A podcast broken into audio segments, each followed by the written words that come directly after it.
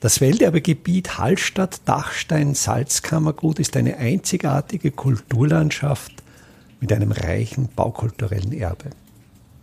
Mein Name ist Friedrich Idam und ich stelle Ihnen in jeder Episode einen neuen Aspekt unseres Welterbes vor.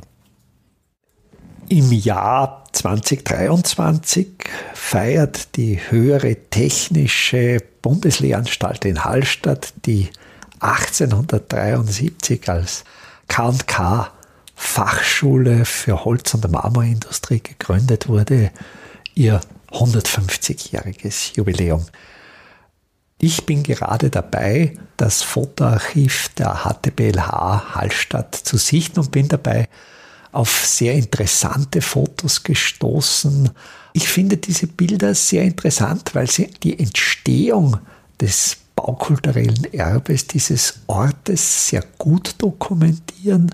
Ich werde in den folgenden Episoden jeweils eins dieser Fotos besprechen. Und für Sie ist es, denke ich, sehr wichtig, dass Sie diese Fotos sehen. Es gibt Podcatcher, wo zu den Kapitelmarken Fotos auf dem Display erscheinen. Ich werde an dieser Stelle in die Episode das Geräusch des Auslösers einer Kamera hineinschneiden, dann hören Sie, jetzt kommt ein Foto. Bei Podcatchern, die das nicht können, da wähle ich den Weg, dass ich entweder direkt das Foto in die Show Notes stelle oder einen Link zu dem Foto in die Show Notes stelle. Ich hoffe, es funktioniert relativ einfach für Sie, dass Sie zu meiner Erzählung auch gleichzeitig die Fotos sehen. Nachdem mit dem Abbruch des salinarischen Pfeilerstadels im Jahr 1938 der Bauplatz freigemacht war, begannen im Bereich zwischen dem Nordtrakt des Theoriegebäudes und dem Waldbach im Winter 1938-39 die Fundierungsarbeiten für den Südtrakt. Auf einem Foto aus dieser Zeit sind die Rammen, mit denen die hölzernen Piloten eingetrieben wurden, sehr gut zu erkennen. Ich finde es sehr spannend, dass diese Rammen, auch wenn man sie genauer untersucht, mit jenen von der Fundierung 1904 des Nordtrakts identisch sind. Ich gehe davon aus, dass diese Rammen aus salinarischen Beständen gestammt haben und einfach für diese Arbeiten ausgeliehen wurden.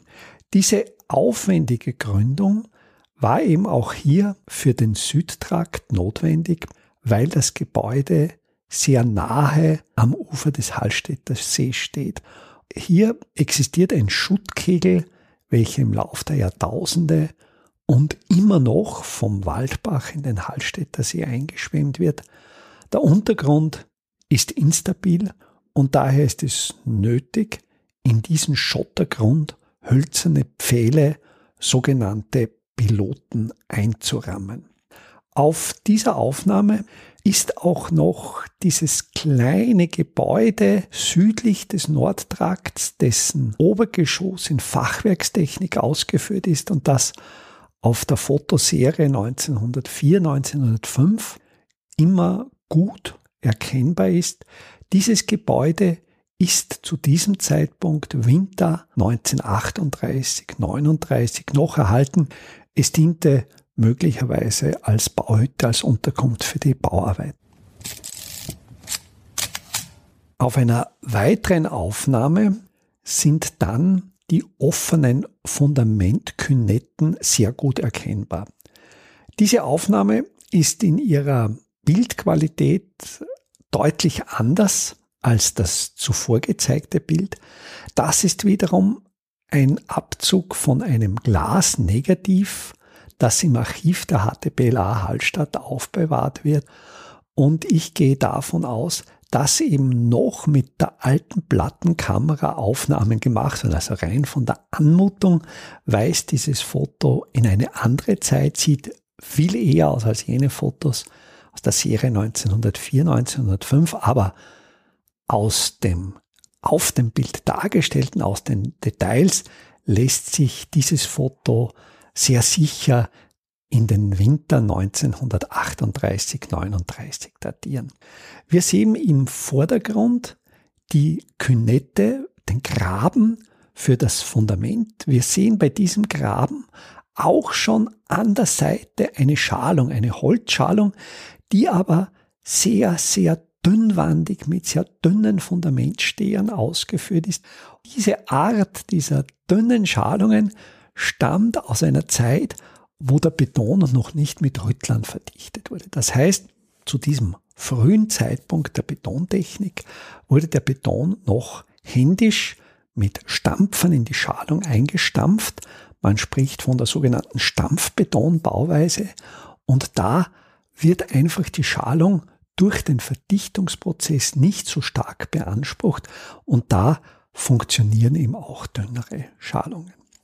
Über der Künette ist eine Pumpstation eingerichtet, die ist mit einem Pultdach abgedeckt, um Pumpe und Antrieb zu schützen. Und wenn man da genauer hinschaut, sieht man im linken Bereich dieses kleinen Unterstandes eine Kreiselpumpe, das erkennt man einfach an dem runden Pumpenkörper, eine Rohrleitung, die nach oben führt und dann mit einem Krümmling in eine schräg nach unten Richtung See führende Leitung umgelenkt wird.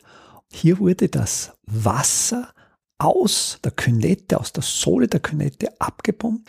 Die Pumpe selbst wurde mit einem Flachriemen angetrieben und auf der rechten Seite des Unterstandes sieht man einen schweren Elektromotor in offener Bauweise. Der musste eben vor der Witterung geschützt werden und damit wurde die Pumpe angetrieben. Und das ist ein sehr gutes Indiz dafür, dass man bei der Gründung, bei der Sohle der Fundamente unter den Seespiegel ging. Das heißt, der Hallstätter See wird ja im Winter immer abgesenkt, da wird die Seeklause in Steg immer vollständig geöffnet, sodass der See einen Tiefstand erreicht, eben genau um aus dem Grund, um solche Gründungsarbeiten, solche Pilotierungsarbeiten, vor allen Dingen im Uferbereich des Sees durchführen zu können. Die Haltbarkeit hölzerner Piloten, hölzerner Pfähle ist nur dann gegeben, wenn der Pfahl dauerhaft unter Wasser ist. Also Holz kann vor Fäulnis, vor holzzerstörenden Mikroorganismen grundsätzlich auf verschiedene Weise, aber bezüglich auf die Feuchtigkeit auf zwei Arten geschützt werden. Entweder man hält das Holz so trocken, dass es dauerhaft trockener als 10, 12 Prozent ist, dann fallen die holzzerstörenden Mikroorganismen zuerst in die Trockenstarre und dann in den Trockentod und können das Holz nicht zerstören.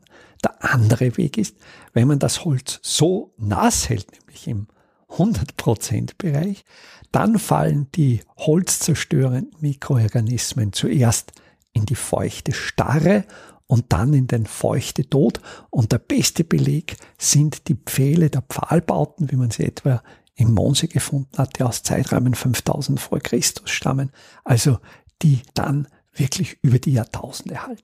Und daher war es eben notwendig, die Köpfe der Piloten dauerhaft unter den Seespiegel zu bringen. Und das ist geschehen, dass man eben einerseits im Winter zu der Zeit, wo der See ohnehin regelmäßig abgesenkt ist, diese Arbeiten durchführte und durch diese Pumpstation den Wasserspiegel in den Künetten unter Seeniveau gebracht hat. Wir sehen im Bildmittelgrund am rechten Bildrand noch ein Gerüst zum Einschlagen der Piloten. Also es wird einerseits wird natürlich schon die Künette ausgehoben und am Grunde dieser Künette werden die Piloten eingeschlagen. Am linken Bildrand auch im Mittelgrund angeschnitten noch die Waldbachsäge mit dem schrägen Holzaufzug wo eben das zu schneidende Blochholz dann über diese Rampe in die Säge, in den Sägebetrieb im ersten Obergeschoss aufgezogen wurde. Das dritte Bild aus der Serie der Fundierungsarbeiten zeigt die zum Teil schon ausgeschalten Betonfundamente. Also hier sind relativ hohe Betonfundamente. Also ich denke hier durchaus, wenn man das mit den Menschen, mit den Arbeitern am Bild vergleicht, von mindestens zwei Metern Höhe, die auf den Köpfen der Piloten aufsitzen. Wir sehen im Vordergrund noch ein eingeschaltetes Streifenfundament betoniert. Wir sehen teilweise am rechten vorderen Bildbereich noch Abbölzungen, also wo die Schalung noch nicht ausgebaut ist. Das sind eben gerade die Betonierungsarbeiten im Gange. Es ist hier ein wesentlich schöneres Wetter. Es liegt kein Schnee. Also ich würde dieses Foto in den Spätfrühling, Frühsommer 1939 datieren.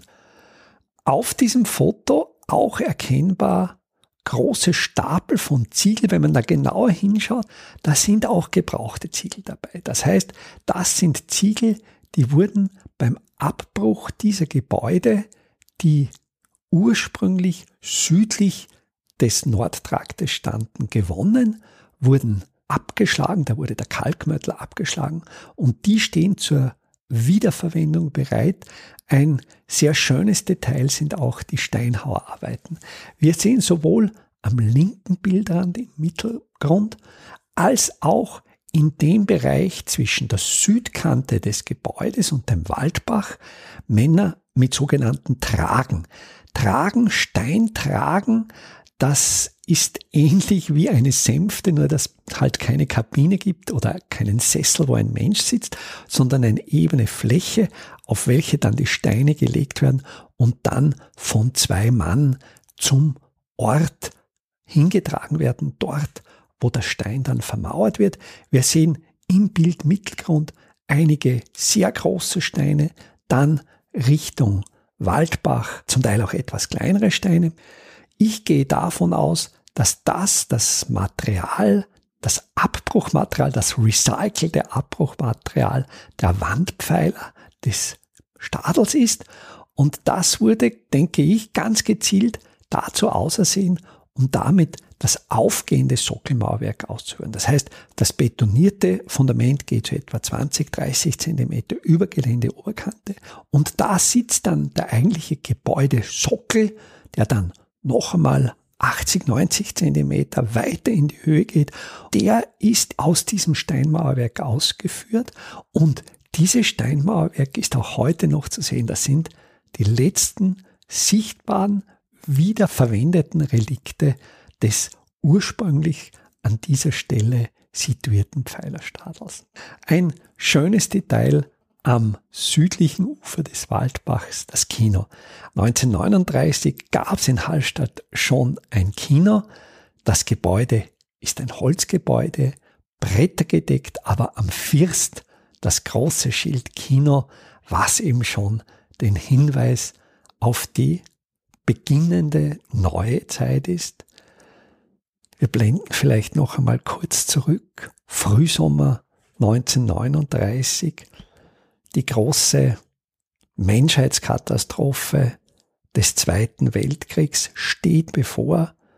Sie wird und die Menschen, die hier mit Optimismus an der Arbeit sind, die froh sind, Arbeit zu haben, die ahnen noch nicht, welche Tragödie ihnen bevorsteht und auch der Gedanke, wie viele von den Arbeitern, die wir hier auf den Fotos sehen, den Zweiten Weltkrieg letztlich nicht überlebt haben, die sollte uns zu denken geben. Welterbe Hallstatt erscheint alle 14 Tage neu.